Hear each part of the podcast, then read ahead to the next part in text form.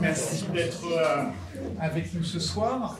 Euh, je voulais d'abord tout simplement commencer par remercier euh, la Maison de, la, Poésie, Olivier Chaudançon et, toutes les équipes de la Maison de la Poésie qui, nous accueillent. et donc nous allons commencer par un invité, un guest star, on peut le dire. en fait, on a demandé à, Raymond Bellour de faire le travail pour nous. Vous vous appelez Raymond Bellour et vous êtes un spécialiste de la famille Brontë. Est-ce que vous êtes arrivé à la famille Brontë par hasard ou est-ce que vous aviez très vite aimé certains des livres qui, ont été écrits par ces, les membres de cette famille?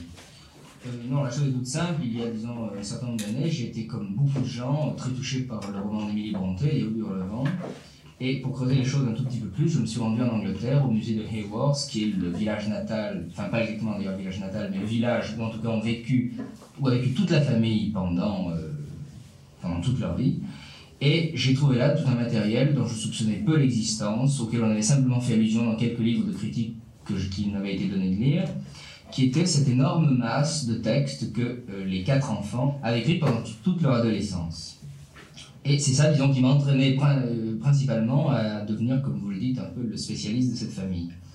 Alors, pour dire les choses très brièvement, cette famille se compose de quatre enfants, qui sont euh, Charlotte, l'aînée, Patrick Branwell, euh, le seul garçon, Émilie et Anne Bronté, les deux sœurs aînées étant mortes très tôt, Maria et Elisabeth, dans, euh, à la suite d'une maladie qu'elles ont contractée dans un pensionnat dont Charlotte Bronté a raconté l'histoire dans les premiers chapitres de son fameux roman Jane Eyre. Et les quatre enfants qui, menaient une vie très retirée avec leur père et leur tante, puisque la mère était morte, euh, une, disons une sorte de, de clôture très forte, puisqu'ils étaient tout simplement tous les quatre dans le presbytère, le père était pasteur, ce sont depuis là un âge très tendre, vraiment depuis l'âge de 6, 7, 8 ans, euh, ont échafaudé ensemble des jeux, des, espèces de, de, grandes constructions imaginaires, qu'ils ont ensuite couchées par écrit, et qui constituent une énorme masse de textes manuscrits, euh, qui sont ce qu'on appelle les juvenilia ou écrits de jeunesse, mais il ne faut pas se laisser tromper par le mot écrit de jeunesse, c'est écrits de jeunesse qui s'étendent très longtemps, puisque les textes que nous avons aujourd'hui vont à peu près de la 10-12e année jusqu'à la 24-25e année, pour Charlotte et Branwell en tout cas.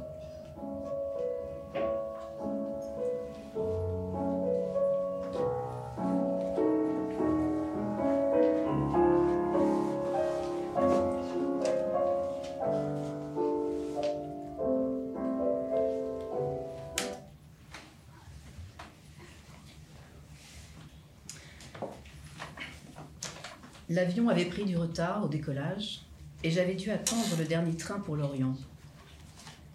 Le taxi m'a déposé à Trévéan dans la nuit. Ce n'est pas Lucie, mais Louise qui m'a accueillie. Elle m'a guidée à l'étage de la longère, dans une pièce sans rideau, occupée par une simple table aux poignées en cuivre sur laquelle on avait placé un vase rempli de fleurs artificielles. J'ai posé mon sac sur le lit. À demain, Nils, a dit Louise. Ma sœur sera là très tôt. Elle est heureuse de vous revoir. J'ai répondu que moi aussi, je l'étais. Elle a fermé la porte avec soin derrière elle. À mon réveil le lendemain, il était presque midi.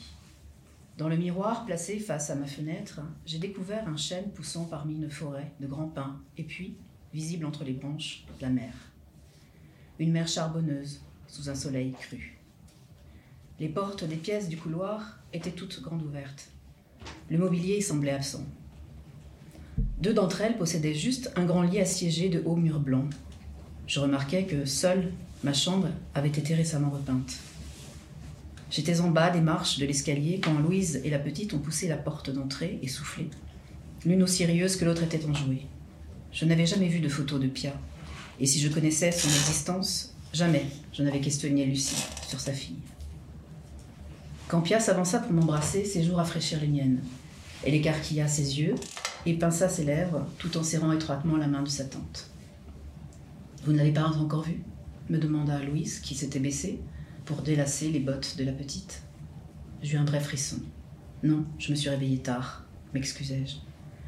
Alors c'est par là, reprit-elle, en ouvrant la marche, me guidant tout, au bout du couloir, poussant la porte entrebâillée derrière laquelle j'allais retrouver le docteur Lucie Ancel, la femme à qui j'avais écrit une lettre trois ans plus tôt et qui avait fini par me répondre le mois dernier Si vous le souhaitez toujours, nous vous attendons à Trévéan, où nous vivons toutes les trois désormais. ma fille, ma sœur et moi. Elle se tient debout près de la fenêtre. Son visage n'a pas changé. Elle a juste les cheveux coupés courts et ses épaules sont plus frêles que dans mon souvenir. Durant son séjour à York, il n'est jamais arrivé que nous nous quittions en nous embrassant, ni même que nous manifestions aucun contact physique. Cette fois, nous nous serrons la main, puis, alors que l'inquiétude ou l'émotion aiguise son regard, nous nous étreignons. Une étreinte brève, intense, qui, pendant quelques minutes, me laisse le sentiment de dériver dangereusement. Sur le seuil, Louise a passé son bras autour des épaules de sa nièce. Le salon semble être la seule pièce aménagée de la maison. Deux grands tapis à motif floral recouvrent le parquet. Des tentures en coton blanc ornent les murs et une table de ferme jouxte la porte. Par la fenêtre ouverte, le vent chaud circule dans les arbres. Des branches craquent par intermittence. Les plus légères balancent leur feuillage au-dessous d'un ciel lumineux et gris, un paysage de neige au cœur duquel se serait caché, prêt à éclater, un soleil énorme. La mer dans la baie reste visible et attirante. Au loin, trois ou quatre personnes s'y baignent. Lucie s'est assise dans le canapé. Je suis face à elle. Au début, je la sens réticente à mes questions, même les plus anodines. Sa sœur a amorcé la conversation sur la vie à Trévéane et plus précisément sur l'emploi de barmaid qu'elle a trouvé à Lorient. Et c'est elle aussi qui, de fil en aiguille, par comparaison sans doute avec leur vie nouvelle, nous amène vers leur enfance. L'enfance des sœurs Ansel, dit-elle avec ironie, à Romainville, où elles ont vécu au milieu d'une zone industrielle. La balançoire, les rideaux noircis par la pollution, le passage incessant des camions, les nuisances jours et nuits, une drôle d'enfance. Pourtant, nous l'avons aimée, notre maison de gardiennage. L'été, les parents envoyaient leurs filles dans la campagne anglaise. Un autre monde, une autre vie, qu'elles attendaient avec bonheur. Louise vient d'emmener Pia avec elle dans la cuisine. L'alcool que me sert Lucie me monte un peu à la tête. Je me sens calme, presque bien. Je ne frissonne pas encore à l'idée de nommer l'amie pour qui j'ai fait ce voyage, voulant la retrouver, elle. Elle a relevé son visage. Je sens ma respiration, puis la sienne. Je m'efforce à la distance qu'il faut. Je lui demande si, comme sa sœur, elle a retrouvé ici un travail, des passions, si elle aime vivre loin de Paris. Je me dis qu'elle ne me renverra pas, en se souvenant que je ne l'ai jamais refoulée quand elle est venue s'immiscer dans, nos- dans nos vies. Elle ne sait pas que j'ai tout mon temps, qu'aucune urgence ne m'a guidée à Trévéane, sinon ce désir de la revoir. À ces réponses succinctes se mêlent les rires de la petite côté cuisine et le vent dans les feuillages au dehors. Je vais, je viens, mais un jour j'espère vivre entièrement ici. Je ne devine pas encore si j'appartiens à ses yeux, aux yeux de Lucie, au passé. Si elle voudrait, maintenant qu'elle me voit, revenir en arrière et endiguer heure après heure la course qu'elle a menée autrefois à York, ou bien si son plus profond désir est de me refouler. Louise réapparaît dans le salon pour garnir la table de couverts et d'une tourte au bacon. Pia la suit, apportant à son tour une corbeille de fruits. À chaque fois que la petite demande conseil, sa tante réagit avec un intérêt affectueux. Lucie s'est installée à table comme une étrangère. Tout le temps du déjeuner, la conversation se concentre à nouveau sur l'enfance des sœurs Ansel. S'agit-il d'un accord tacite entre elles, avant même mon arrivée? Une décision de l'une ou de l'autre, plus ou moins consciente Je sais en tout cas que c'est une période de la vie de Lucie qui n'est pas tabou entre elle et moi, quoi qu'ait été cette enfance. Je sens que je peux m'aventurer de ce côté de son existence sans réticence. Le déjeuner est doux, anecdotique, presque gai. Ce n'est que dans l'après-midi, à la faveur d'une longue marche à deux, que Lucie, Ansel et moi retrouverons la familiarité qui nous a unis à York. Mais même là, au cœur de la confidence, me déconcerte l'impression que quelque chose d'elle résiste à m'écouter tout à fait. La manière dont je voudrais évoquer l'ami pour qui je suis venue ici s'obscurcit. Lucie marche à mes côtés. Le col de son chemisier à manches courtes fronce à la moindre variation du vent. Il fait chaud, orageux, et comme il va sans doute pleuvoir, elle a noué un caouet à sa taille. Je ne sais plus comment elle a commencé à parler d'elle. Ni de l'ordre, ni des mots exacts. Je lis sur ses lèvres, plutôt que j'entends de manière sûre et audible, ses paroles. Ce qu'elle se remémore remonte à si loin, bien avant qu'elle soit une femme, bien avant même sans doute qu'elle soit une adolescente flirtant avec les garçons de son lycée. J'ai désiré toute ma vie la complicité totale avec un être, dit-elle. Elle ajoute que, très jeune, elle ne savait pas trouver l'intensité en dehors des corps et du présent. Dès que le corps du garçon s'absentait, il cessait d'exister. Son souvenir même s'évanouissait et disparaissait. Je les oubliais comme ils m'oubliaient dès qu'on se tournait le dos. Mais en même temps qu'elle éprouvait ces faits concrets, si déroutants, il y avait déjà dès l'enfance cette voix et cet autre corps qui la bouleversait. Elle voyait son visage. Je lui demande, le visage de quoi? De l'amour? Elle sourit à ma question, hausse une épaule. Ce que chacun de nous vivions en secret au quotidien, il ne le vivait pas seul. Une présence que nous étions seuls à sentir, lui et moi, nous accompagnait tout le temps. Elle eut pendant toutes ces années des éclairs de lucidité. À l'école de médecine, connut deux ou trois amants, puis plus tard fut entourée de couples qui privilégiaient le leur. Elle continua à ressentir cette présence absolue, jusqu'au jour, me confie-t-elle, où elle passa de l'autre côté. C'était son premier stage en psychiatrie. Dès les premiers jours à Saint-Maurice, elle s'est sentie vidée, brutalement vidée, et pour la première fois, terriblement seule. Une fille solide, en pleine maturité, seule, murmure-t-elle en riant. En vérité, j'aurais dû voir que la place était vide depuis toujours. Devant nous, la mer, ce zèbre de mousse blanche, là où les nuages s'amoncellent, rapides, ils l'obscurcissent, presque totalement. Quand j'ai quitté à la fin de l'été 2001 le centre psychiatrique, je ne savais plus où j'habitais. Ce que j'ai vécu là-bas a fini par être plus réel que les années qui ont suivi. C'était mon premier stage, mes premiers patients. Eux et moi étions si jeunes et proches. Lucie a fini par parler de lui, mon meilleur ami, son jeune patient d'alors. Peut-être est-ce cela après tout que je suis venue saisir et que je n'ai pas été capable d'entendre à York le début de leur histoire à Saint-Maurice. Et vous? Je lui demande. Vous n'avez jamais eu envie de connaître Saint-Maurice? Le château, comme on l'appelait? Alors qu'elle ôte chemisier et pantalon pour glisser bientôt dans la mer? Je lui réponds. Non, jamais. Pour moi, c'était le lieu qui m'avait volé mon ami d'enfance. Mon ami, ai-je répété, comme si prononcer son prénom à lui aurait pu provoquer l'éloignement de Lucie Ancel, engloutir ce qui reste de sa confiance. Vous ne voulez vraiment pas venir? Non, je vous regarde. Son corps ondule quelque temps et s'éloigne vers l'horizon. Sous ses cheveux dorés, son visage éclairci et revivifié par le hachoir des vagues me paraît jeune. Quand elle revient sur la plage, essuyant joues, nez, épaules avec son chemisier, mon cœur bat plus vite. Je lui prête ma veste, elle frissonne. Vous êtes venu m'annoncer qu'il n'y a plus personne là-bas, n'est-ce pas? J'acquiesce. Après le procès, la maison des Wolp a été vendue. Ils ont quitté le pays du jour au lendemain. Aujourd'hui, personne ne sait où ils se cachent. D'autres baigneurs remontent vers la plage, nous rentrons à Tréviane, saoulés de moiteur et de vent, gorge et nucrède, sans un mot, pas même sur mon retour en Angleterre, prévu le soir même. Elle vient de s'accouder au bord de la fenêtre du salon.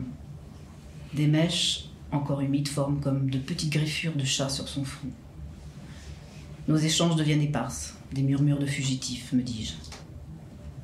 Pierre et sa tante ont délaissé leur jeu de cartes. Louise s'est dirigée vers nous. Sur la mer qui s'est assombrie, un navire de croisière, pont et timonerie illuminés, avance vers Trévéane. Je crois d'abord que c'est un navire, que c'est ce navire qui les attire. Mais à leur corps tendu, à leurs yeux frappés un instant de stupeur, je comprends qu'il y a autre chose. Sur le chemin des douaniers, à une dizaine de mètres, un jeune garçon est en train de fouler le sol. Il est torse nu et tient une serviette de bain à la main qu'il serre contre sa hanche tout en ne cessant de fixer notre bâtisse. Une femme le suit de quelque part, sa mère probablement. Nos trois silhouettes les ont attirés. Le garçon contrôle sa respiration, s'arrête, puis reprend sa marche. À force de presser le pas et de pouvoir détacher ses yeux de notre fenêtre, il finit par trébucher la femme prend sa serviette et lui essuie les grains de poussière qui se sont incrustés dans ses paumes à l'endroit de la peau entaillée. L'un après l'autre, il jette un coup d'œil dans notre direction, puis la femme pose sa main sur l'épaule du garçon, donne une pression pour qu'il avance. Il disparaît sur le sentier. Non, me défie Lucie Ancel. Ce n'était pas le fils d'Hector. Il lui ressemble, mais à peine. Elle paraît sur le point d'ajouter vous y avez cru, vous aussi, n'est-ce pas? Sa tension se relâche d'un coup. Ses yeux enfiévrés me traversent. Pia s'impatiente. On joue? Comme n'importe lequel d'entre nous aujourd'hui, elle ne veut pas être seule. Fourrant ma montre dans ma poche, je m'assieds à la table de jeu. Maintenant, j'ai tout mon temps pour savoir ce qu'il s'est passé cet après-midi du 4 juillet 2016, en bas de la colline de Hurlevent.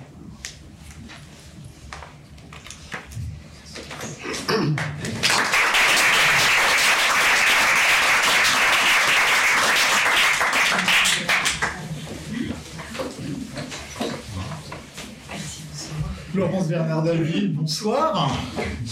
Euh, nous étions ici même il y a huit ans, euh, il y a huit ans pour parler euh, d'autres livres, pour parler d'une collection qui vive dans laquelle tu avais publié. Et, il y a huit ans, on se vous voyait. Alors, donc là, ce soir, si tu en es d'accord, on, va, on va sauter le tutoyer. Euh, donc nous sommes ce soir euh, présents ensemble pour parler de ce livre, Quitter Hurlevent, qui, qui vient de paraître aux éditions Kidam, Kidam Éditeur, lequel Kidam Éditeur a également eu la très bonne idée de faire reparaître un autre livre qui s'appelle Un autre lieu pour Violette. Euh, donc peut-être on parlera tout à l'heure, mais, mais, là on est pour, parler de, ce livre, dont on a pu entendre le premier chapitre la première partie, le prologue, on, y reviendra tout à l'heure.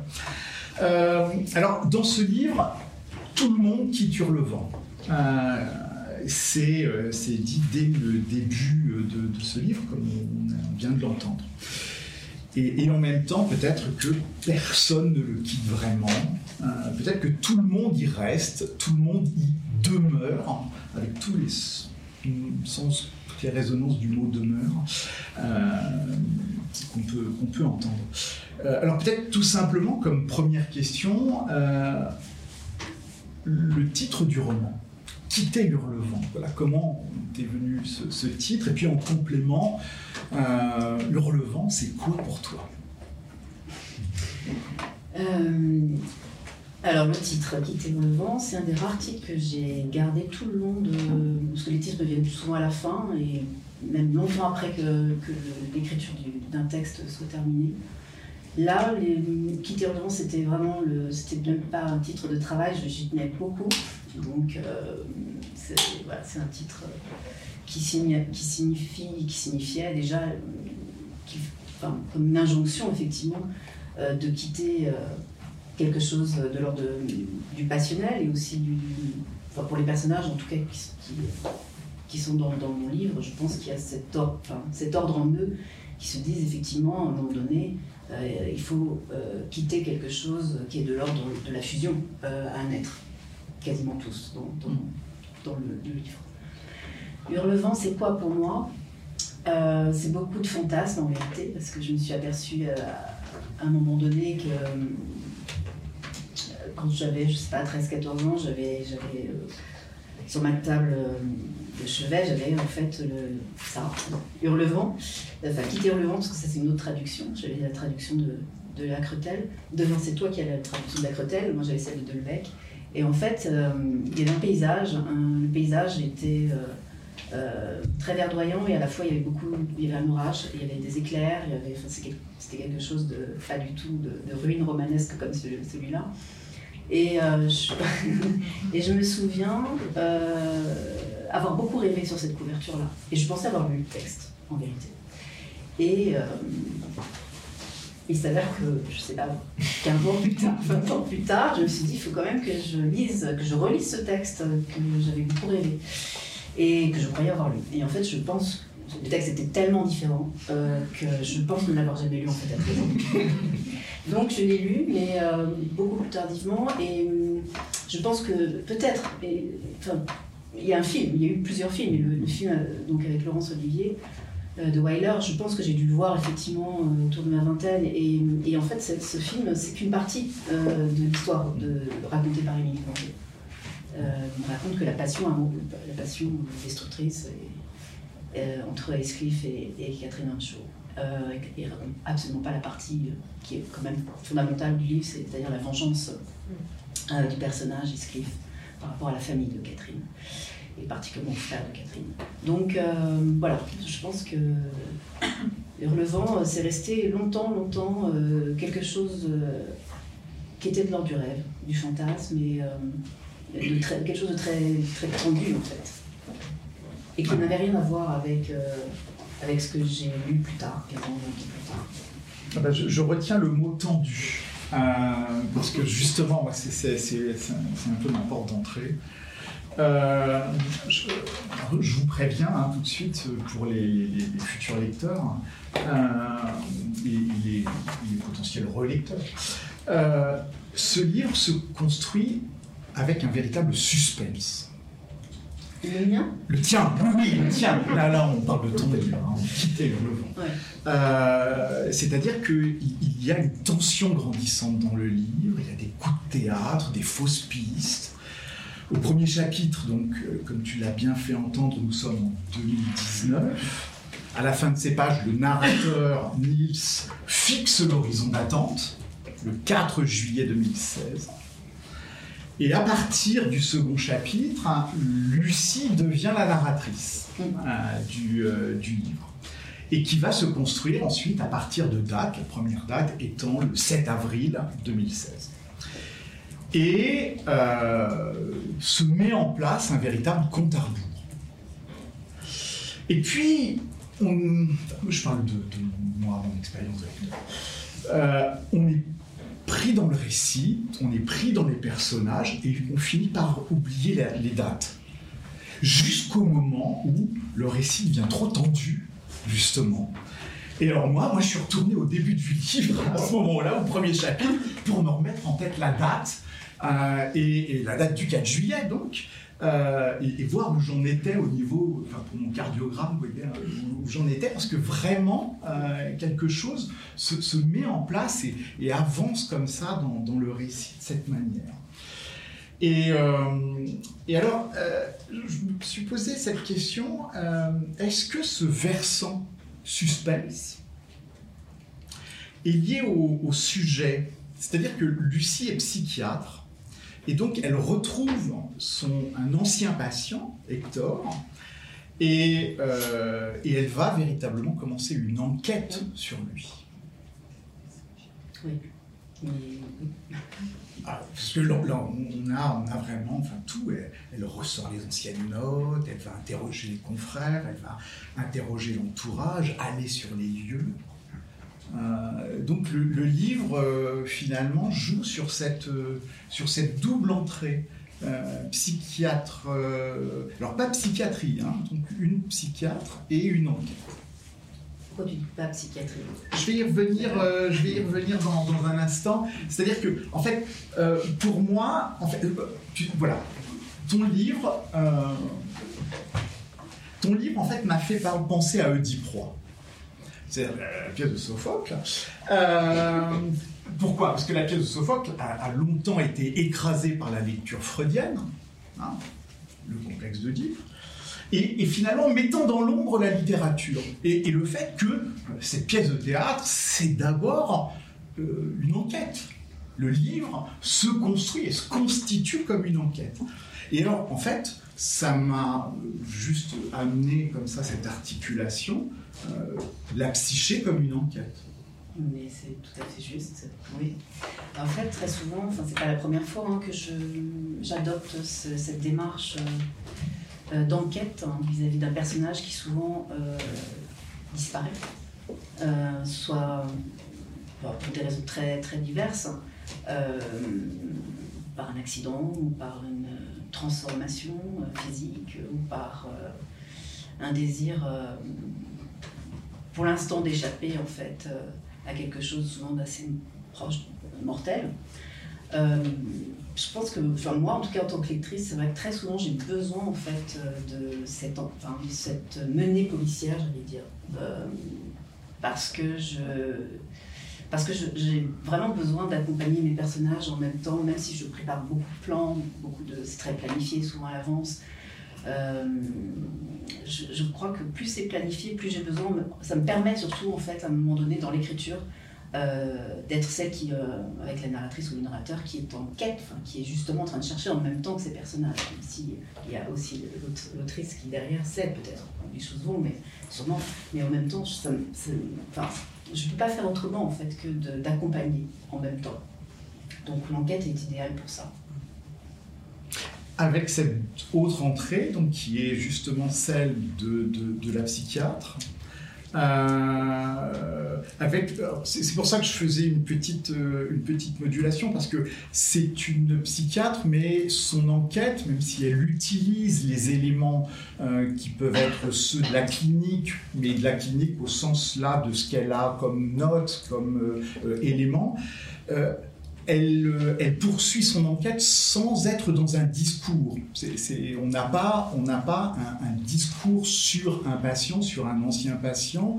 On, a quelque chose qui, justement, déborde de cette stricte logique euh, de, la clinique à proprement mm-hmm. parler. C'est pour ça que je faisais une petite Alors, juste une chose, en fait, euh, Lucie Ancel, le, docteur Lucie Ancel, c'est comme, elle est psychiatre au moment même où elle prend en charge la narration, mais elle, surtout, c'est surtout quelqu'un qui retrouve 15 ans plus tard son très jeune patient, Hector, euh, qui avait 13 ans à l'époque quand euh, elle était euh, soignante.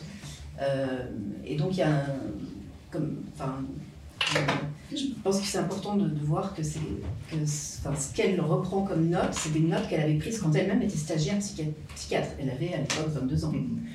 Euh, et, aussi, enfin, je pense que le, fait qu'elle soit euh, en apprentissage, en, quelque sorte, fait que les notes qu'elle retrouve 15 ans plus tard, c'est des notes de quelqu'un qui euh, n'a pas d'avis tranché, en fait. Elle n'est pas dans la nosographie, elle n'est pas dans je vais mettre une case quelque part à ce jeune homme ou à ces jeunes hommes dont elle s'occupe.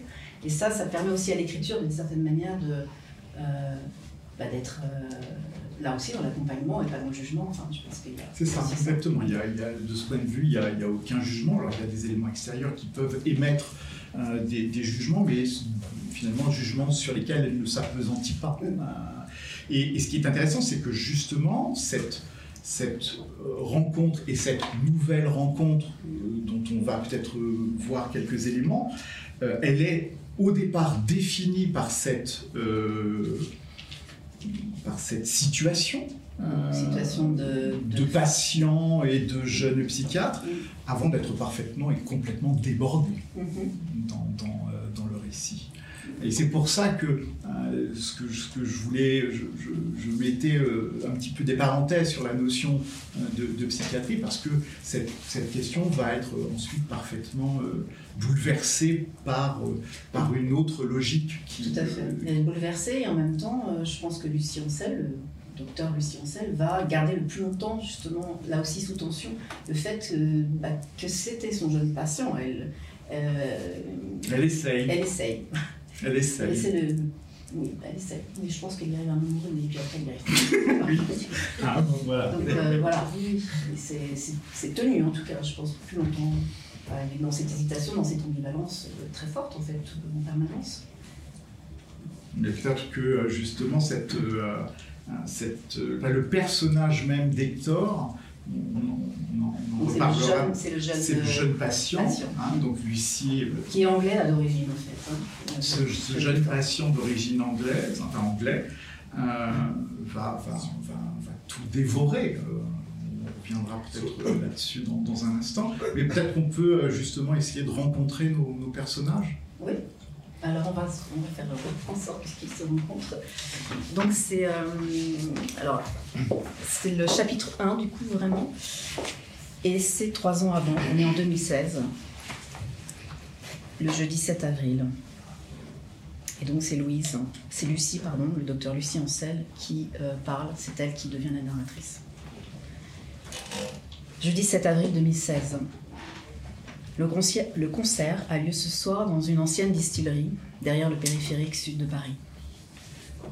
Tu veux bien m'accompagner m'interpelle Louise? Sa manière impatiente et inhabituelle de se mouvoir dans notre appartement et sa question réitérée Tu veux venir avec moi? Finit par provoquer mon inquiétement. Cette semaine-là, je suis libre de mes soirées. Je connais peu les groupes de musique que ma sœur écoute en boucle et comprends moins qu'elle d'où vient leur rage. Des morceaux de la culture dance anglaise, qu'elle télécharge presque toujours sur des blogs, une immédiateté de la réalisation de son désir où passé, présent et futur se confondent aussitôt, abolissant l'attente qui, pour moi, une dizaine d'années plus tôt, chevillée aux sources radiophoniques ou télévisuelles, a été le propre de ma vie adolescente. Elle a déjà enfilé sa robe noire à dos nu. Elle entre dans sa chambre, et qu'elle feutre. Derrière la porte, sa voix de sirène se dresse le long des murs, joyeuse. Je passe la fin d'après-midi à relire et à ranger les notes de mes dernières consultations et m'habille pour notre soirée. Le ciel est encore clair au-dessus de Paris.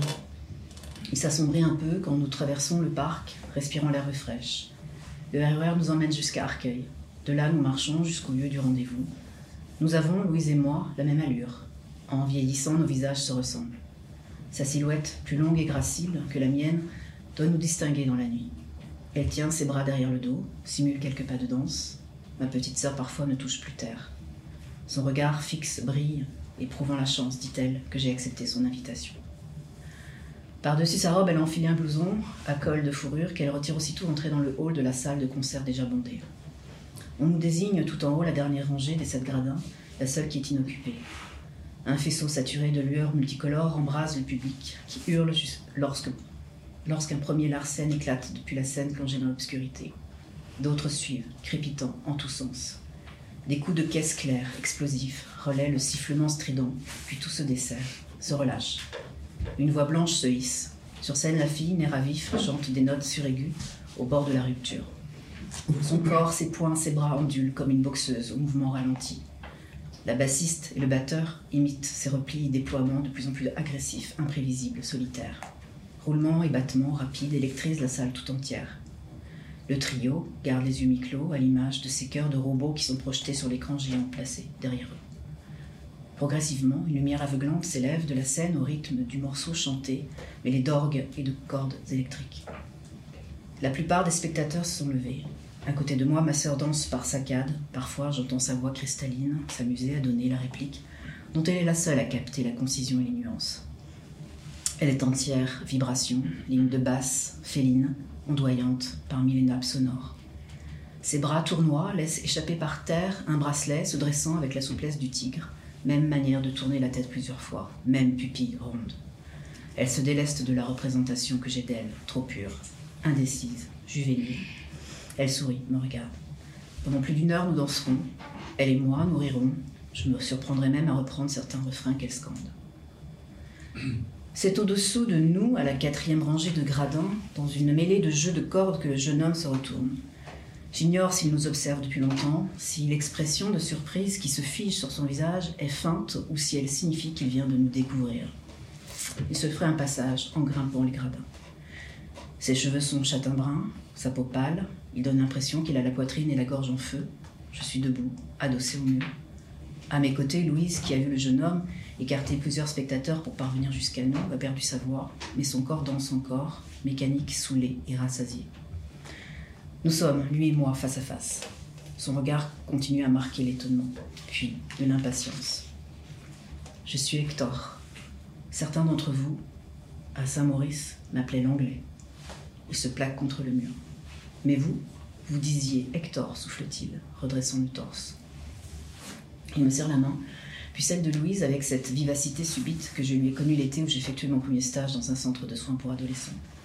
Dans les gradins, un groupe de jeunes agite les bras vers nous. Hector les enjoint de monter. Mes amis, dit-il. Ma joue est tout près de la sienne. J'entends mes tempes battre.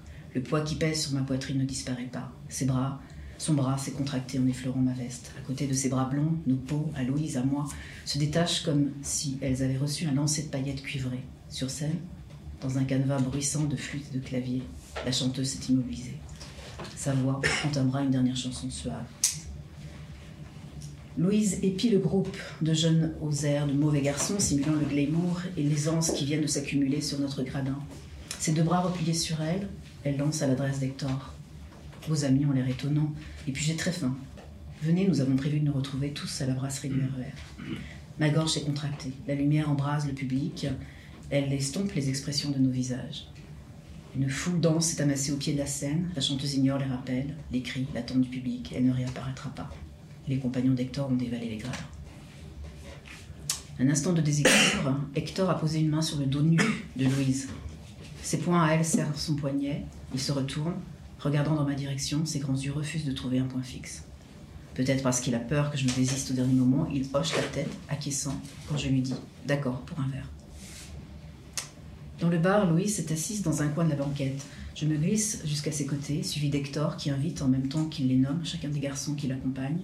Ils sont tous musiciens, celui est leur territoire. Hector parle peu, parfois il tourne son visage vers nous, Louise et moi. Dans les lueurs des ampoules électriques, ses traits se colorent, des veines saillantes battent à son front. Un court instant, elle me rappelle celle très fine qui striait les tempes de certains patients du secteur 5 de l'Institut Saint-Maurice, mes petits pensionnaires d'un été, comme je les appelais affectueusement. La musique est si forte que les conversations changent sans cesse d'objet. Les amis d'Hector rient plus souvent qu'ils n'échangent entre eux. De temps en temps, l'un d'eux questionne Hector, mais lui aussi préfère rire. Il s'attarde à observer sa montre, la fleur qu'on a déposée dans un verre, ou les deux filles de notre table voisine. Louise, qui a dévoré son croque-monsieur, se rapproche de moi et d'Hector. Elle débute une phrase que je suis seule, la seule à entendre. Hector aile le serveur pour qu'il baisse la sono, la lumière s'amenuise, la musique cesse net. Et si chacun maintenant amorce des remarques sur le concert, Louise n'ose réitérer sa question. C'est moi qui la pose à Hector. Tu habites ici? Entre ici et Paris, le plus souvent ici, à Arcueil. Tu y es bien? Ou c'est bien que là-bas dit-il, sans que je puisse y démêler la dérision de la douceur? Je sais ce que signifie là-bas, mais je ne veux pas évoquer Saint-Maurice, aucune échappée qui pourrait nous emporter vers notre passé commun, nous déborder, lui et moi. Je repeins en ce moment les maisons qui en ont besoin, concède-t-il. Plus tard, je vois une petite tache de couleur sang sur son poignet droit, sans me souvenir d'avoir remarqué cette tache il y a 15 ans. Vous vouliez vous en aller tout à l'heure, n'est-ce pas remarque-t-il avec un air inquiet que masque mal son sourire. Je m'excuse et pose ma main sur la sienne rapidement. Des regards me fixent, étonnés. Quelques minutes avant que le bar ferme, pendant que les camarades qui l'entourent sont embarqués dans une réflexion sur le néo-romantisme noir, Hector prend la parole et pour la première fois de la soirée, il développe sa pensée. Un instant, je revois le garçon qui désorientait et impressionnait, infirmier et éducateur de l'Institut. Il évoque la postérité du dit romantisme noir, monde saturé de stéréotypes, dit-il, de vampirisme, de mode gothique, il parsème ses arguments de référence précises et de mise en perspective singulière. Les romantiques de 1830, dit-il, se moqueraient bien de nos modèles actuels. Louise et moi, on se lève, sollicités par le serveur qui attend la porte ouverte que nous repartions tous chez nous. La station du RER e vient de fermer. Louise aile un taxi. J'observe Hector, enraciné comme un arbre, sur la placette face à la gare. Il vient vers moi, il pose ses lèvres sur ma joue. Vous disparaissez toujours dit-il en s'efforçant d'articuler chaque mot. Ses yeux ont retrouvé l'éclat du cristal de glace qui tombe. Louise monte après moi dans le taxi. Merci.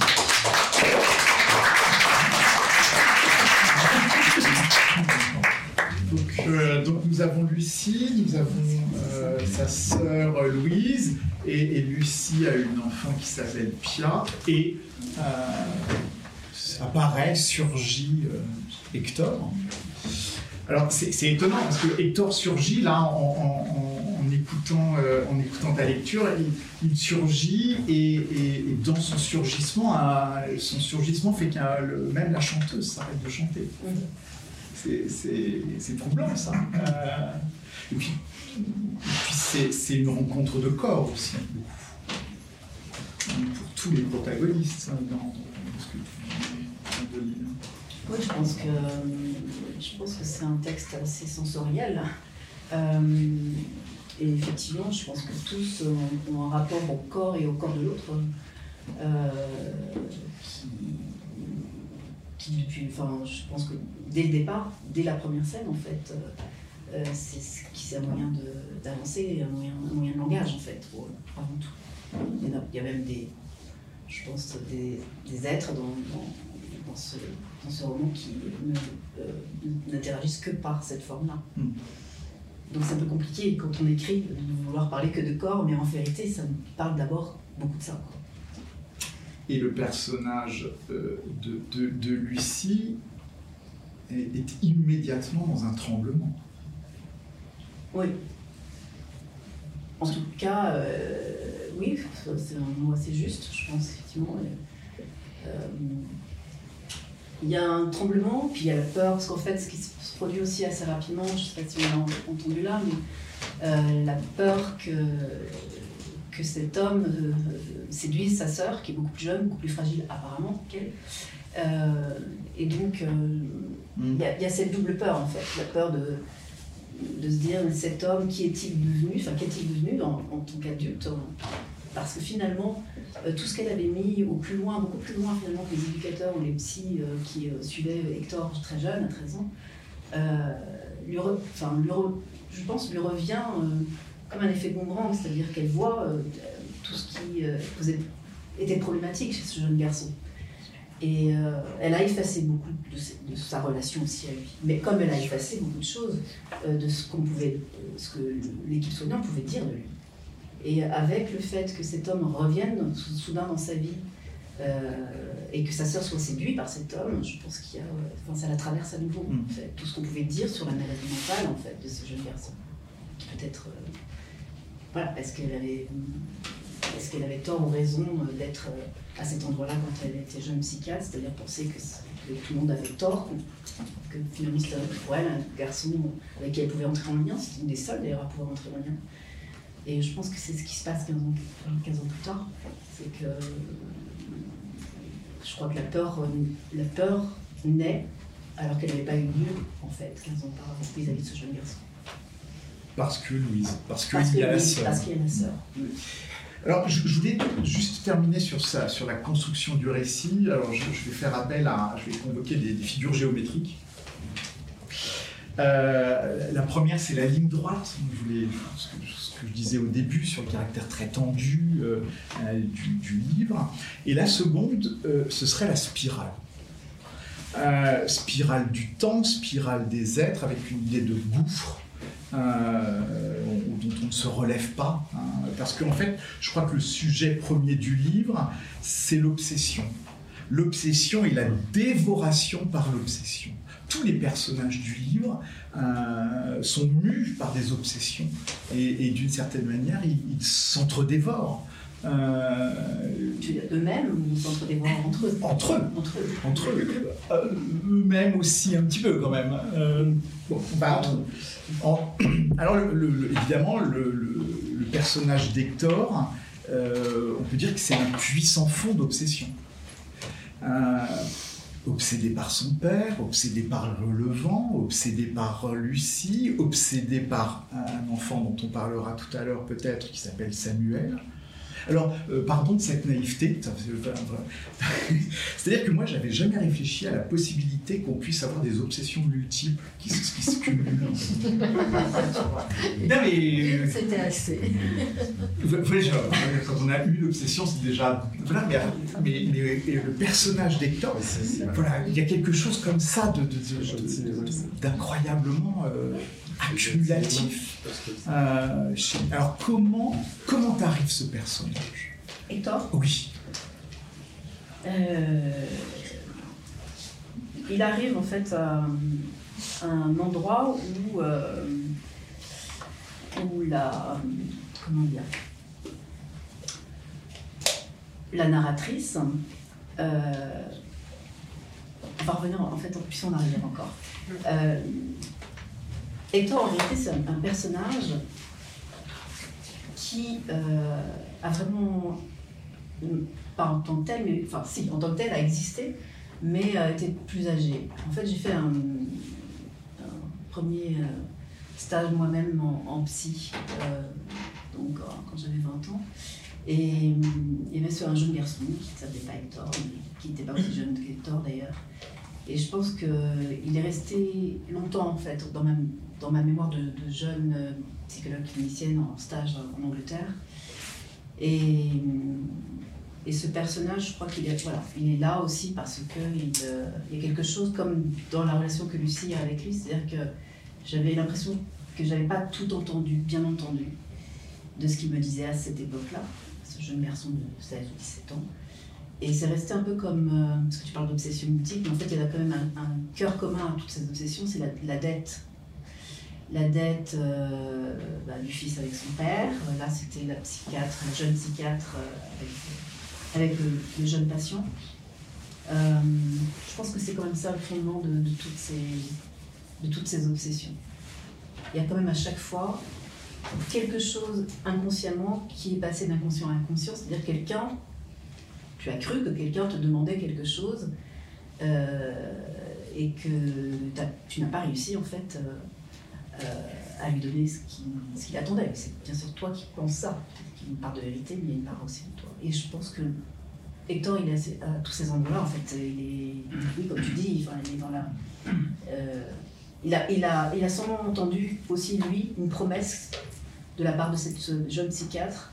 Euh, il a attendu quelque chose, depuis l'enfance, en fait. Parce que lui s'est construit avec euh, cette femme, qui était la seule avec qui il avait un vrai lien, en tout cas un lien possible.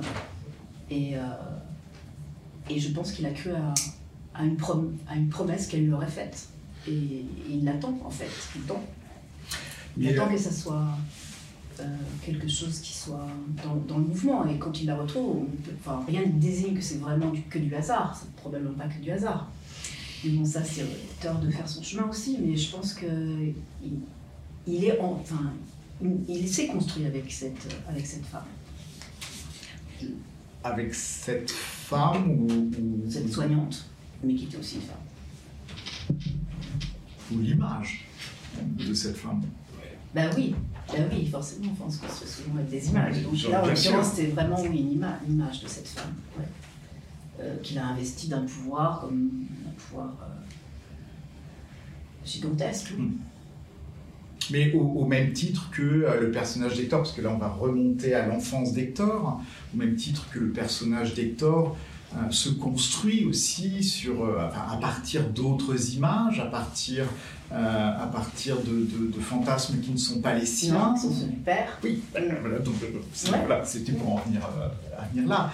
Hector a une enfance avec un père qui, qui est lui-même mu par, par une obsession, qui, qui, qui est Hurlevent, qui est la famille, C'est pour ça qu'on a commencé à, diffuser, euh, à diffuser ce petit passage sur la famille Bronté, parce que parce que c'est un, un cœur, euh, un cœur euh, palpitant tout au long du livre, et, donc cette, cet enfant, il se, il se construit avec les images des autres. Oui, les images des autres, en l'occurrence, euh, là c'est l'image euh, euh, d'enfants de génie, les quatre enfants dont on parlait au départ, qui sont des enfants de bonté. et le, père d'Hector, en vérité, c'est un homme qui d'abord était réellement en lien avec le presbytère, puisqu'il a été le jardinier du presbytère, Highworth. Et c'est un homme qui a toujours imaginé, avec ses propres enfants, il avait un garçon et une fille, donc Hector et Adèle, qu'il euh, pourrait les enfermer dans une tour et qui pourrait, d'une certaine manière, faire en sorte, euh, comme une injonction, faire en sorte qu'ils puissent créer eux-mêmes une œuvre, en fait, à l'image des jeunes prodiges qui étaient les bronzés. et cette obsession, évidemment, va percuter de plein fouet le, le, très jeune Hector, parce que ça, ça commence, il a 4 ans, 5 ans, 6 ans. Et euh, la tour, la fameuse tour qu'il a tout le temps aussi dans le livre, la tour où il doit créer, et aussi ça dans le livre, hein, par rapport à la création, je pense que euh, comme, comme si la création pouvait aussi se retourner contre soi. C'est-à-dire la création, on voit ça toujours comme quelque chose de positif, mais ça peut être aussi quelque chose euh, qui soit destructeur, parce que c'est un peu ça dans, le texte en fait. Et, et qui était relevant, il y a quelque chose cet ordre-là aussi c'est quitter euh, le lieu de la création. Et qui est là un lieu de destruction. Oui. Mm. Et pourtant, on va y retourner. Ah bah oui. Et voilà.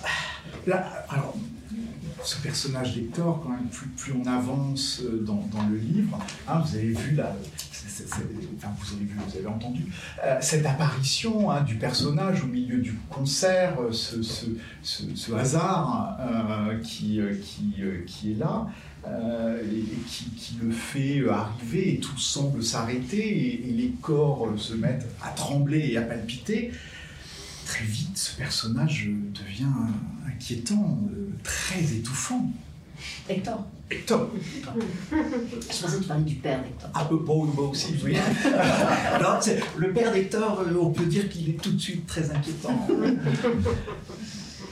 Euh, ah, je pense qu'il n'est pas qu'inquiétant, Hector. En tout cas, Ah non, pas que, non, Oui, bien sûr. Euh, contraire, on a plutôt, enfin, je sais pas, moi je l'ai écrit dans, le sens, dans ce sens-là. C'est-à-dire, Je pense qu'il est inquiétant, oui, parce qu'on va retourner au passé, et donc on va avoir des sources qui montrent qu'il a, y avait des raisons qui sont inquiétantes. Et en même temps, il est, euh, enfin, je pense qu'il exerce, exerce sur autrui, particulièrement sur les deux femmes, euh, un désir euh, d'être protégé aussi. Enfin, parce qu'on sent bien c'est quelqu'un quand même qui, euh, euh, bah, qui, qui est proche de pouvoir disparaître en même Mm. temps. Ça, on parlera peut-être de ça. Oui, mais euh, malgré tout, sur, sa présence, la relation qu'il a avec Louise, enfin, et en tout cas, euh, surtout peut-être le regard que, sa sœur Lucie euh, a sur la relation qu'il a avec Louise, fait que le personnage de Lucie, elle, éprouve et va très très vite exprimer une inquiétude à l'égard Oui, mais ça, c'est la narratrice qui éprouve cette inquiétude. Je ne sais pas si le lecteur veut ressentir euh, cette inquiétude comme Lucie le ressent. Mais oui, enfin, c'est effectivement euh, toute la première partie de lui, je pense qu'elle est sous tension aussi par euh, le fait de cet incroyable effroi que peut avoir une sœur envers une autre quand effectivement on sent que les. Euh, parce que Lucie, c'est l'aînée, c'est celle qui, effectivement, on- on- bah, par, par plein d'endroits, on, on voit qu'elle a tout le temps réussi in extremis à protéger sa sœur. Là, elle ne sait pas si elle va y arriver cette fois, c'est facile. Et ce qui fait que le personnage de Lucie eh bien, va elle-même devenir obsédée euh, par Hector. Mhm. La- la- L'arrivée d'Hector, le surgissement d'Hector, produit de l'obsession. Mhm. Mais je pense que l'obsession était déjà, Ah ben, elle était déjà là pour Lucie. euh, Souvent, enfin, euh, on le découvre à mesure du livre. Oui, en fait, mais- Finalement, elle était déjà euh, obsédée par ce jeune garçon. Elle avait d'autres, elle avait d'autres passions, d'autres jeunes passions. Et c'est quand même euh, euh, ce passion-là. euh, Oui, qui, qui était là au- pendant ce temps, mais, mais, mais ensuite les années passent et, et elle oublie euh, Mhm. complètement Hector. Mhm. C'est bien parce que Hector euh, arrive que, que, que arrive lui avec ses obsessions aussi que justement tout le monde se, se met à, à, à- à produire de l'obsession. oui, tout à fait. Moi, et, et je j'irai même plus loin, je, je trouve que le personnage de Lucie et le personnage d'Hector, ce sont des personnages en miroir. Mais je crois que tous, en fait, euh, même par Bah, rapport, bah, à, bah, même par rapport à, Euh, bien par ça. rapport à- aux jeunes, enfin, voilà, famille Bronté, par rapport à Hurlevent, je pense qu'il y a beaucoup de personnages en miroir en vérité. Mm. Euh, et Lucie et Hector, oui, le sont aussi. Oui. Parce que euh, le, le personnage de, de Lucie se met elle-même à devenir euh, très intrusive. Dire, on parlait de, de- de- de cette maison en Bretagne, il y a quand même Trévéane. Trévéane. ce- ce- la- co- comment découvre-t-on Trévéane On le découvre parce que Lucie suit sa sœur et Hector et, et va pendant un week-end les épier. C'est vrai. Et puis, euh, et, justement, je vais peut-être lire un passage de cette partie-là. Donc, elle, euh, effectivement, elle va les épier. Elle, va, elle prend le train, elle va les épier. euh, Et, euh, et à un moment donné aussi, ça va, pendant tout ce temps-là, où elle, où elle, enfin, il lui échappe, parce qu'il se- voilà, il s'égare ailleurs, et du coup, elle va aussi pouvoir se. Enfin, c'est un moyen pour elle aussi, ce temps-là, de se souvenir euh, de certaines choses euh, qui, qui rappellent en fait la, jeunesse euh, d'Hector.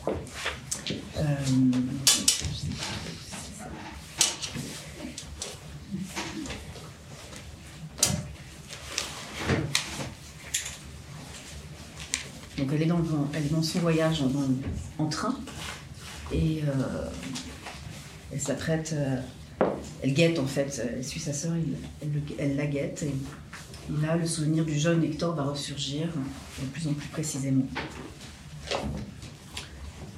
Vous viendrez voir où je dors, m'avait demandé Hector. Il n'était pas rare que les jeunes pensionnaires de Saint-Maurice émettent ce souhait auprès des membres du personnel soignant. Un soir, alors que je me détendais sur la terrasse de l'Institut, Hector était apparu à l'une des fenêtres qui correspondait à sa propre chambre. On y accédait par un escalier à vis en bois. C'était la pièce la plus haute du bâtiment. Il avait hésité, puis m'avait fait un signe de la main. J'étais monté à l'étage. Une poutre monumentale séparait le lit d'une table basse. J'ignore si c'était le choix d'Hector, mais cela me frappa. Le lieu ressemblait à la pièce située en haut de la tour de sa maison en Angleterre, qu'il m'avait, qu'il m'avait décrite quelques jours auparavant. De lui-même, il fit le lien entre son passé à York et ce qu'il retrouvait ici à Saint-Maurice. Pour la première fois, encouragé peut-être par notre intimité par ma visite, Hector nomma The Wuthering Heights, le livre auquel son père vouait un attachement singulier, pour lequel son père, me dit-il, était resté tout le temps de sa propre enfance, debout et vivant, et qu'il avait voulu non pas seulement transmettre à ses enfants, mais désirer qu'il l'habitent, le ressuscitent et le prolongent à leur manière. Ce n'était pas tant l'histoire écrite par la célèbre romancière anglaise qu'il voulait que ses enfants fassent revivre que précipiter leur jeune imagination à hauteur de l'intensité passionnée du livre. À travers les cadeaux du père, soldats ou cliquis, petits ancêtres des Playmobil, Hector et Adèle devaient faire la preuve qu'ils étaient capables d'inventer un monde comme les quatre enfants Brontë, dans le presbytère d'Iwas, avaient inventé un siècle et demi plus tôt les royaumes d'Angria, de Gandal et de Gaaldin, leur grand jeu secret. Je n'avais jamais lu Léodeur Levent. À 23 ans, le peu que je connaissais du chef-d'œuvre d'Émilie Brontë tirait sa source de résumés laconiques entendus pendant mes années au lycée. Le personnage d'Escliffe en émergeait, figure de la passion amoureuse destructrice. Dans ma mémoire, Escliffe n'avait pourtant rien d'effrayant, ni de pervers. Un bloc d'absolue tension, uniquement.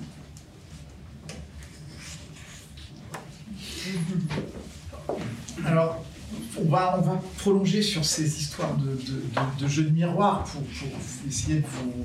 parce que je les ai euh, un peu listés. Euh, donc, ces jeux de miroir, justement, qui font qu'il y, a quelque chose vraiment qui est de l'ordre de la spirale dans, le roman, qui en fait quelque chose de très très dense et de très étouffant. pour moi, c'est positif, hein, c'est un compliment, le mot étouffant dans ma bouche. Euh, ça. Euh, donc, je, l'ai dit, Lucie, euh, miroir d'Hector. Euh, on a deux, deux frères, sœurs qui, sont, qui sont là. Hein. Lucie, Lucie, Louise, miroir de Hector, Adèle. On a deux trios familiaux. Et on a aussi un parallèle avec les Brontés. Les Brontés sont quatre, trois filles, euh, un garçon. Et si on regarde bien dans, le livre, on a en fait toujours un équilibre avec euh, trois filles et, un garçon. Et, donc ils tiennent les choses comme ça. Et, et, puis, et puis bien sûr, il y a euh, Hector et Cliff. Hmm.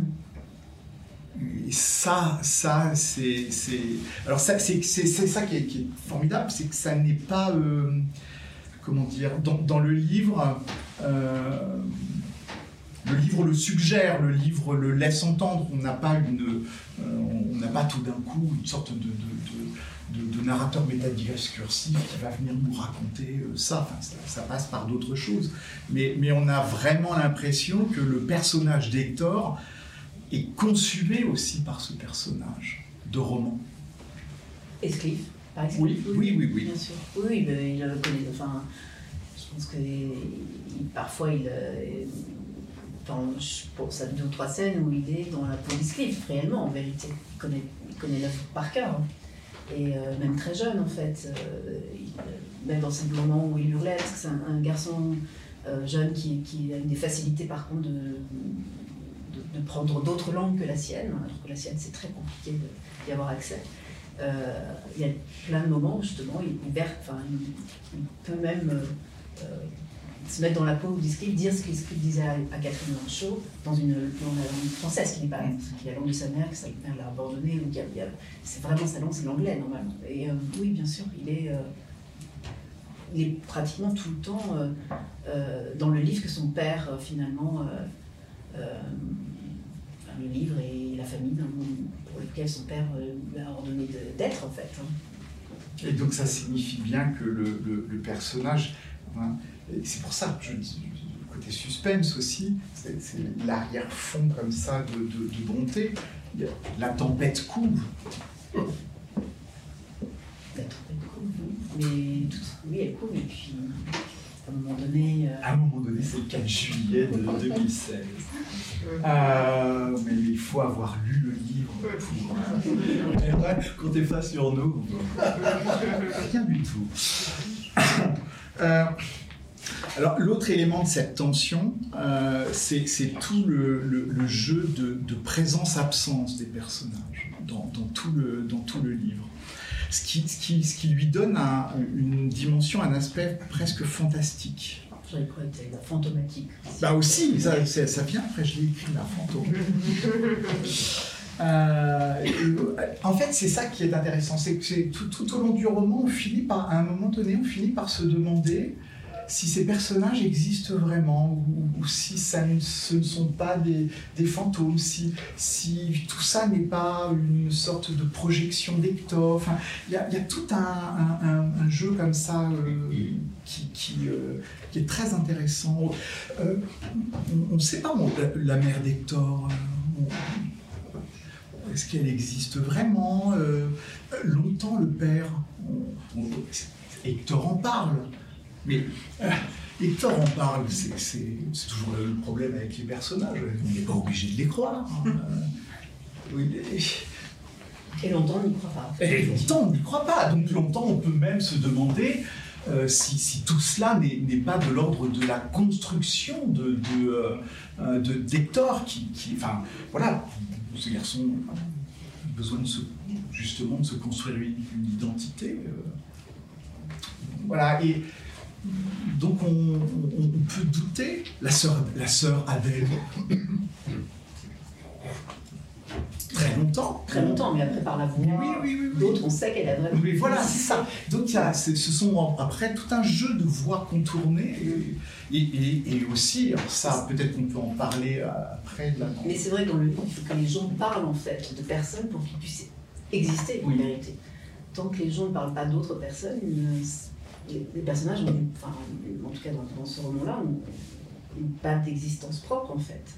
Il faut qu'ils soient nommés par les tiers souvent.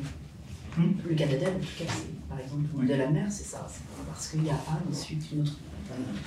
c'est la, la, compagne du père de Hector, en fait, qui a un rôle important dans la deuxième troisième partie du roman.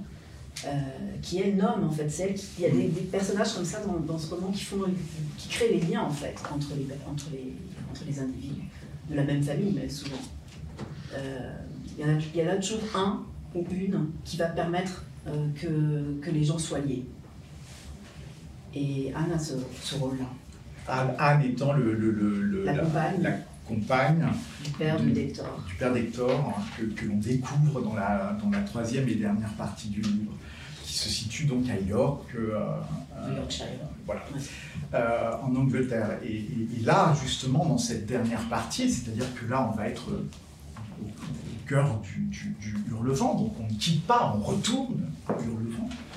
Euh, donc là, pendant tout, un long moment euh, du livre, de, cette partie, on, ne sait pas si, les gens vers lesquels le personnage, enfin, vers lesquels Lucie va, on ne sait pas s'ils existent. Et, on se demande vraiment euh, aussi si, si euh, parce qu'elle va euh, à York parce que, Hector a disparu. Et, donc elle, va sur les traces familiales d'Hector pour, voir si l'aventure, il ne serait pas retourné, retourné voir son père. Euh, et, euh, c'est très intéressant parce que dans ce, paysage, dans cette atmosphère que tu décris, dans lequel le personnage de Lucie va se promener longtemps, on se demande justement si elle ne se promène pas dans cet endroit pour, pour voir si véritablement euh, quelque chose existe de ces récits. C'est très juste. Hein. Euh, je pense que c'est la partie la plus, entre guillemets, on parlait de fantôme, la plus fantomatique du livre. Euh, je pense qu'on est dans quelque chose de très. Dans cette partie-là où, on suit euh, la narratrice, on, est d'abord immergé dans, la, dans, la, nature, dans une nature qu'elle ne connaît pas elle, même si ça lui rappelle certainement ses, ses séjours avec sa sœur en Angleterre quand elle était très jeune, quand elles étaient très jeunes. Mais je pense que oui, on se demande euh, si on va trouver des vrais personnages, des vraies personnes. C'est vrai. Y compris jusqu'au dernier personnage qui est euh, Samuel, qui est un enfant, un enfant que, euh, que l'enfant d'Anne, et très très longtemps. Hein, au, départ, au départ, il n'est pas nommé, On parle de l'enfant. Hein, quand, on, quand on est en France, euh, il est appelé l'enfant. Progressivement, il va avoir un nom, puis il va apparaître. Dans ce même processus. Ouais. Alors, parce que tout à l'heure tu parlais de, personnages qui disparaissent, d'autres qui apparaissent. Effectivement, lui, c'est celui qui va le plus apparaître. Plus le livre va avancer, plus il va être omniprésent. Il va faire toute l'histoire, d'une certaine manière. Euh, oui, oui, je pense que il y a des personnages qui disparaissent pour en faire réapparaître d'autres qui vont avoir plus, de plus en plus de, poids. Alors, je l'enfant va avoir beaucoup énormément de poids. Je voudrais être en désaccord avec toi. Euh, quand, quand, tu dis que c'est vraiment à York que cette question des, fantômes euh, apparaît, euh, je ne suis pas tout à fait d'accord parce que dans le livre, il y a eu aussi une autre très très belle partie qui est euh, la relation de, Lucie et de Louise, les deux sœurs. cette relation, et il, y a, un très très beau, euh, la première partie, les deux premières parties racontent aussi cette relation entre deux sœurs. C'est très très, euh, voilà, c'est une très belle relation parce que, parce que justement, si elle semble équilibrée, heureuse, elle va se déséquilibrer parce que le facteur Hector va apparaître, hein, malgré tout. Et, mais, malgré tout, il y a, y a, y a d'autres absents. Euh, c'est-à-dire que dans le livre, les parents euh, de Louise et de Lucie sont totalement absents. Ils sont mentionnés, mentionnés au tout début, mais, mais dans cette relation. C'est une famille hein, qui, qui, qui, est là, parce qu'il y a, il y a l'impression que la famille, c'est les deux, c'est les deux sœurs et la, et la fille, hein, Pia, ce, trio-là de, de, femmes. Mais euh, il n'y a rien d'autre. Eux-mêmes sont, sont, sont, absents, euh, ou sont absentés euh, justement par la seule mention extraordinairement brève qui fait juste le lien avec l'Angleterre. Euh, mais, mais ils ne sont pas là euh, non plus. Donc finalement, depuis le début du livre, il y, a, quand même une zone comme ça de, disparition euh, de, personnages, de, de personnages qui justement n'apparaissent pas avec quelque chose de troublant. Ben là, ce qui est troublant, c'est que la famille la famille constitutive, je dirais, c'est deux sœurs et, une petite fille. Mm. Donc, euh, effectivement, euh, ne parlons pas des parents. Euh, je sais pas si c'est. Enfin, ce qui est troublant, c'est peut-être que c'est quand même une famille. Enfin, ah non, non, oui, mais bien sûr. Mais ce que je veux dire, c'est par rapport à la logique mm-hmm. de, de, personnages qui apparaissent, qui disparaissent. ou, qui ne, qui ne, sont pas là, qui, qui, se révèlent ou qui ne se révèlent pas. Peut-être que justement, dans cette occurrence euh, des parents absents, c'est quelque chose qui est déjà là. Mm. Euh, dans, dans, bah, dans, le texte. C'est vrai que dans ce texte, les parents absents sont absents, que ce soit en Angleterre ou en France, sont partout absents. oui, les parents sont un. Il y, en a, il y en a un qui est omniprésent, c'est le père. Le père, ah. euh, quand même, le père d'Hector, qui est, qui est là en, creux longtemps, et puis mm. tout d'un coup, en présence majeure. Et c'est un père. Euh, oui, c'est une présence majeure, mais en même temps toujours très paradoxale et très complexe. Lucie, euh, il, est insaisissable. Lucie n'y arrive pas, n'arrive pas à le, euh, à le voir, à, se confronter à lui. Alors le voir si. Oui, non, non, le voir, le rencontrer. Le pardon, rencontrer. Tu as raison.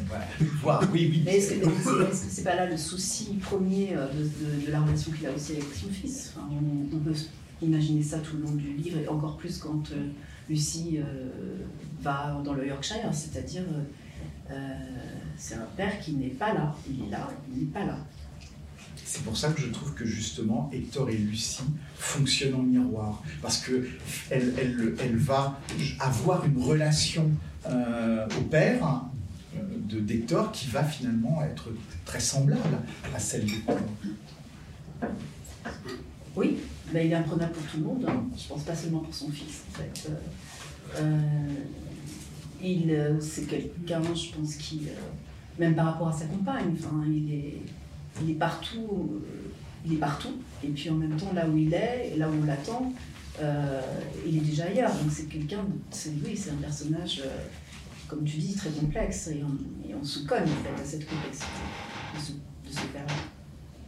Longtemps, longtemps j'ai pensé, hein, en, lisant le livre, que le personnage d'Hector et toutes les histoires que, tu as racontées sur, le fait qu'il imposait euh, à ses deux enfants de, de- de devenir des, des, euh, pseudo-brontés, euh, j'ai pensé que ça n'était qu'une... encore une fois, le récit d'Hector, une, une invention d'Hector. Moi aussi j'ai cru. Mais non, non, non, c'est, une, enfin, c'est une réalité. C'est, euh, c'est avec ça que, que Hector s'est construit, oui. Là, il n'y a, pas- il y a pas d'invention de ce côté-là.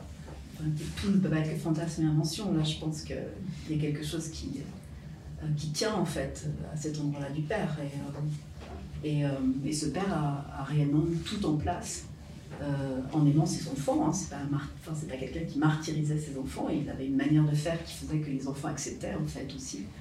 Euh, une manière de faire peut-être perverse, hein, mais en tout cas acceptait euh, cet, cet enjeu de, de pouvoir être dans la création permanente au nom du Père en fait. Et ça a fonctionné à un moment donné. C'est-à-dire? Dans la, dans la tour, euh, les enfants créent. Alors l'histoire, l'histoire en fait de, d'origine, c'est que le père des enfants Bronté avait ramené un jour effectivement des, des, soldats en plomb. Et, euh, et ça a commencé comme ça pour l'histoire. Euh, voilà, bien sûr, leur père, enfin, le, révérend Bronté n'a pas dit aux enfants il faut que vous puissiez créer quelque chose à partir de ces, soldats, mais ça s'est passé comme ça. dans- C'était pas une tour, c'était la chambre d'Émilie Bronté, et les quatre enfants en fait ont commencé à, inventer euh, tout ce monde, ce qu'ils appelaient le grand jeu, avec, euh, avec des univers parallèles. euh, il y quatre, quatre mondes, hein, comme je l'ai dit tout à l'heure, et, euh, c'est comme ça qu'ils ont commencé à créer, à, à écrire, je crois, 40 univers pour, par exemple, Bramwell, le frère. C'était incroyable. Et du coup, je pense qu'il y a, quelque chose de cet endroit-là aussi qui se joue avec euh, le père euh, d'Hector dans mon livre et, et, Hector et Adèle. Et c'est d'une réalité. C'est une réalité, euh, en tout cas, que, qui, est, qui est déterminée à un moment donné par la rencontre avec justement Anne. Anne, c'est la voix un peu de celle qui va dire auprès de, de Lucie euh, euh, ce, qui a été, ce qui a été, entre guillemets, réalisé ou pas par le père, en fait. Réellement. Hmm. Parce que sans, sans Anne, effectivement, on pourrait toujours se dire est-ce que tout ça c'était dans la tête d'Hector Donc il y a une partie aussi qui revient, au, enfin, quand on retourne à Hurlevent, enfin, quand on retourne dans le Yorkshire, il y a étrangement, alors que c'est, je pense, là, pour moi, un peu la zone la plus fanta- enfin, fantomatique du livre, euh, il y a aussi des réalités qui se posent en fait, beaucoup plus que dans la première partie. C'est le paradoxe. C'est le Ah bah, paradoxe. Parce que Anne, c'est c'est- c'est le personnage d'Eréalia, enfin, Oui. euh, voilà, euh, qui, qui est le plus. qui, qui tente, enfin, qui tente de maintenir le monde euh, comme, comme elle peut. Euh, avec et malgré, euh, malgré le père d'Hector. Avec et malgré Hector. Euh, avec Samuel. Ouais, là, Mais je peux peut-être pas enfin, lire un dernier passage avec justement la relation entre les sœurs, ah oui, oui, oui. euh, juste avant le, départ euh, pour le Yorkshire.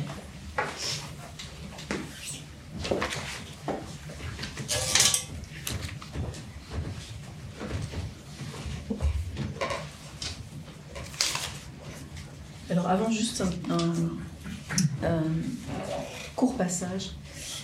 Euh, comme tu l'as dit tout, tout à l'heure, en fait, Lucie essaie de, comme elle est en quête, euh, elle va revoir en fait un ancien collègue à elle qui s'appelle Jean, Jean Oskeni, qui était psychiatre, lui aussi à Saint-Maurice au moment où, euh, où elle rencontrait le jeune Hector. Et euh, là, je suis à un passage où elle retrouve Jean dans un, un café, un café à Paris. Les souvenirs de Jean concernant notre jeune pensionnaire recoupent certains des miens. C'est à la maison à York, située dans une ancienne rue d'immeubles industriels, que Jean repense souvent. Pendant leur séance, Hector a fréquemment évoqué le double balcon côté jardin et les vieux volets du lieu de son enfance. Le rez-de-chaussée entresolé à arcade dans lequel vivait son père et la tour où le frère et la sœur possédaient leur jeu a aussi marqué sa mémoire, tout comme la perpendiculaire, juste en face de leur habitation, qui conduisait au manège que les enfants voyaient depuis leur dernier étage. Mais ce sur quoi Hector aimait surtout s'attarder, c'était leur jardin, leur petit jardin palustre rempli d'iris bleus et blancs, fleurissant dès le début de l'été. Il ne s'étendait pas sur l'intérieur de la maison du père. Il préférait décrire le décor en céramique des murets du jardin, citant chaque fleur, chaque bête qui les tapissait. Jean aussi avait été sollicité à visiter la chambre d'Hector. Il ne l'a vue qu'une fois, mais me dit-il, la chambre sentait si fort la résine et l'écorce de chêne qu'il ne l'a pas oublié non plus.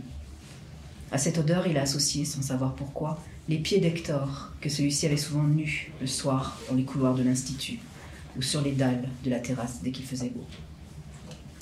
C'était un gamin qui cherchait à endurer, non par plaisir de l'épreuve, dit-il, mais pour lutter contre ses obsessions. Il était prêt à toutes les expériences qu'on lui proposait. Jean se rappelle du test de la chambre anéchoïque dans laquelle Hector avait accepté de pénétrer durant quelques minutes. À son arrivée à Saint-Maurice, Hector ne pouvait supporter aucun bruit extérieur. Son dossier précisait qu'il avait souffert d'hallucinations auditives dans sa petite enfance. Il disait avoir toujours rêvé d'une pièce où il pourrait ne rien entendre, où le silence serait parfait. Le chef psychiatre de Saint-Maurice avait reçu sa demande avec intérêt et, c'est sous son contrôle, qu'il s'était rendu dans un centre de recherche acoustique à Paris pour que l'expérience ait lieu.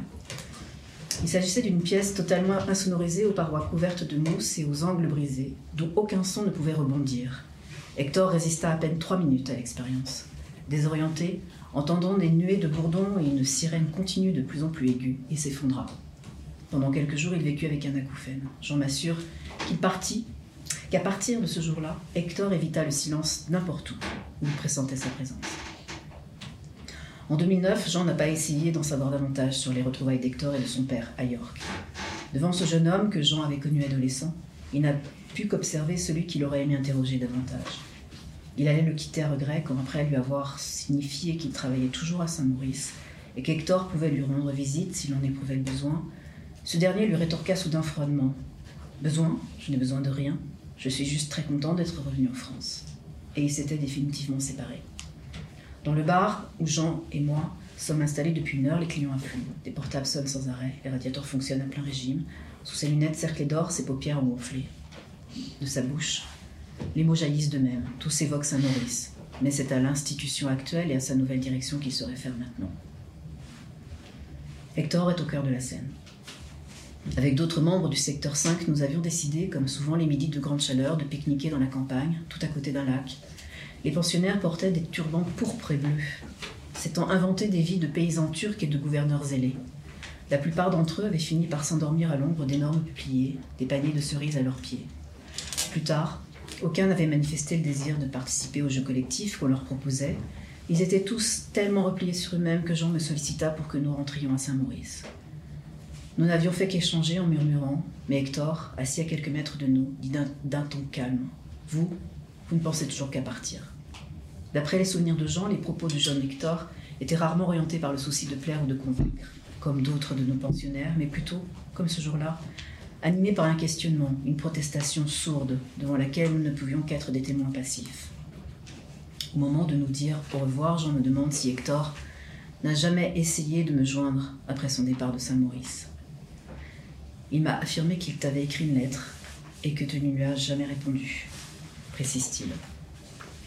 Je suis certaine qu'il n'y a eu à la fin de cet été 2001 aucun échange d'adresse entre Hector et moi, ni aucune, requête franche de sa part à me revoir.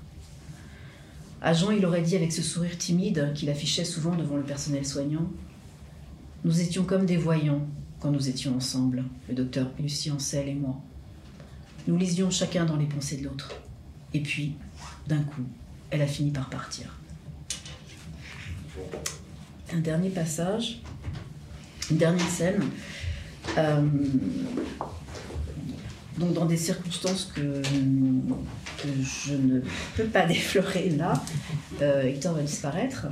Et c'est une scène entre les deux sœurs euh, et qui euh, annonce le départ de Lucie, donc le docteur Lucie Ancel, vers l'Angleterre, vers la maison d'Hector, comme tu en as parlé, euh, Sébastien. Et puis je vais m'arrêter, je m'arrêterai juste euh, avant justement euh, l'échappée anglaise.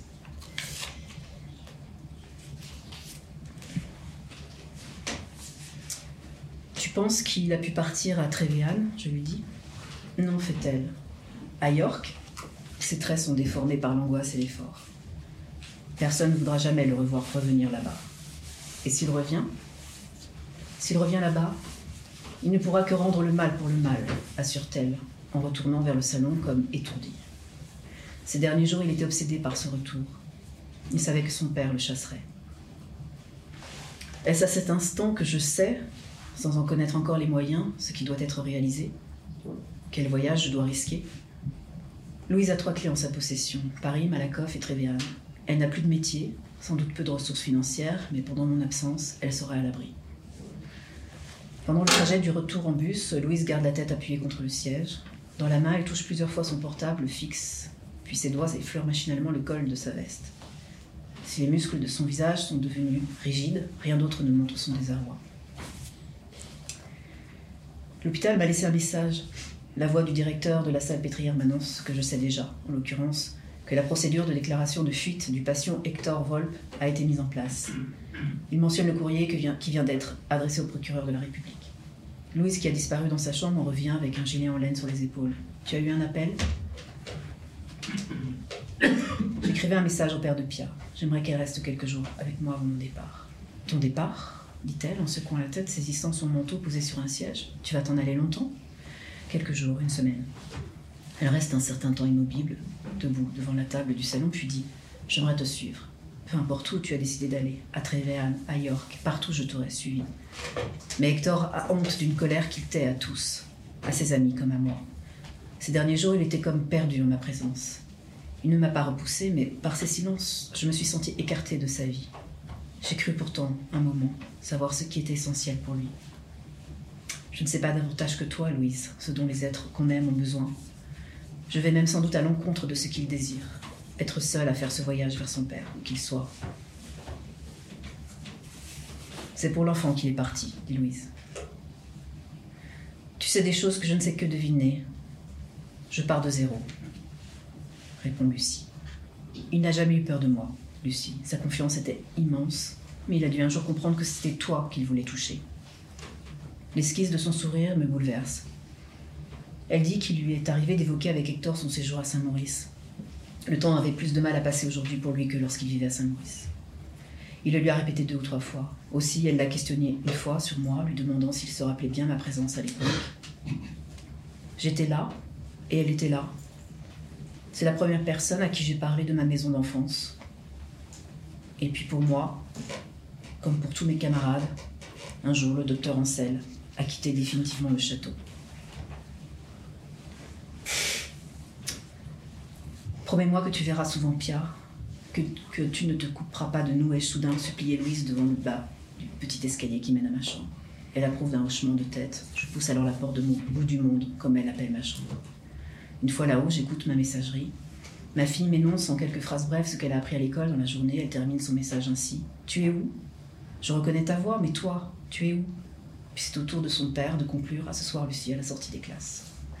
Maintenant que Louise est revenue, passage Josset, et que ma fille sera dans mes bras dans quelques heures, mon exaltation est si grande qu'elle m'empêche longtemps de suivre une idée claire. Est-ce parce que je ne crains plus rien pour les deux êtres qui me sont les plus chers, parce qu'elles sont toutes les deux en sécurité? Qu'Hector, son visage adolescent, ses notes sur notre ville été 2001 là-bas, envahit peu à peu mes pensées? Est-ce parce que je suis sur le point de m'engager à le suivre, à le traquer au moins jusqu'à York, son existence m'apparaît comme permanente à la mienne depuis toujours, c'est-à-dire depuis Saint-Maurice. Durant la nuit, les scènes qu'il a si précisément décrites et que j'ai découvertes dans les archives se mêlent dans mes songes à des moments de répit où penser froidement à mon projet avec le plus de cohérence possible devient une nécessité. Aller jusqu'au bout du dossier HW qu'en 2001 j'ai laissé en suspens. M'acquitter d'une quête que je n'ai jamais menée à terme ni même à bien, trop jeune, peu expérimenté, au point d'avoir consigné très peu d'analyses cliniques ou de notes personnelles dans mes propres comptes rendus. C'est moi qui t'ai rapproché de lui, me dira Louise. C'est lui qui t'éloigne de moi. Quand tu rentreras, j'espère que nous serons toutes les deux guéries de ce qui est en train de nous arriver. Ne l'oublie pas, ne m'oublie pas.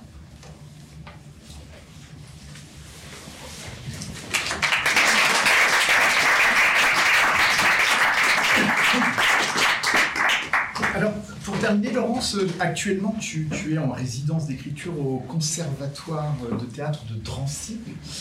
Euh, et dans la salle, nous avons euh, Nina et Logan, je crois, qui, qui ont lu Quitter Hurlevent et qui ont lu ah, un autre dur pour Violette. Euh, et, tu m'as glissé que euh, peut-être euh, Nina, Logan, l'un, l'autre, les deux, peut-être que vous aviez envie de dire quelques mots sur, vos, lectures, sur ces livres. Et bien voilà, si vous souhaitez nous dire quelque chose, comme il en avait été question, c'est à vous bien volontiers qui se, qui se jette à l'eau. Alors, bah, moi j'ai Vous voulez venir là? Vous voulez venir là peut-être? Euh, oh, Oui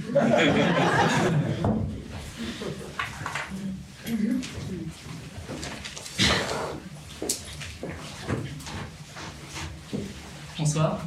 Bonsoir. Euh, bah, moi j'ai lu euh, Un autre Dieu pour Violette, donc j'ai adoré découvrir celui que vous avez écrit. Et euh, en fait, je trouve qu'on s'attache beaucoup au personnage principal, euh, Monsieur Rose, le bibliothécaire.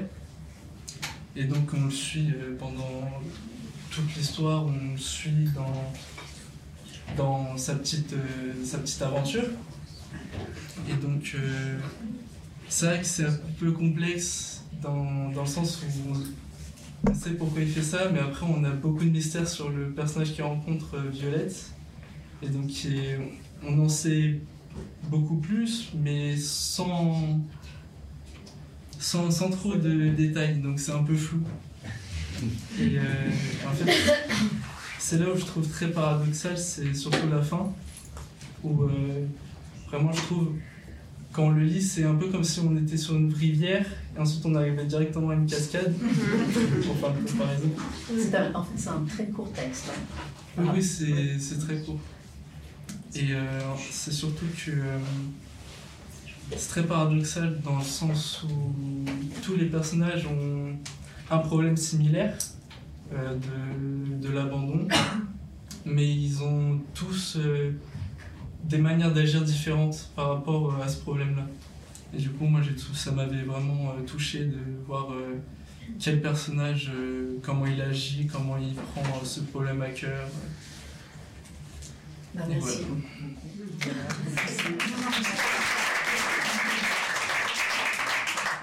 Voilà. Eh bien, merci beaucoup. Donc, la, chose qu'il vous reste à faire, c'est maintenant de, d'aller euh, acheter euh, Quitter l'Hurlevent pour rencontrer Hector, découvrir Lucie, Louise et, et puis Pierre et puis tous les autres. et puis, et puis donc ce, un autre dieu pour Violette, tous les deux donc qui viennent de paraître chez Kidam. Merci infiniment.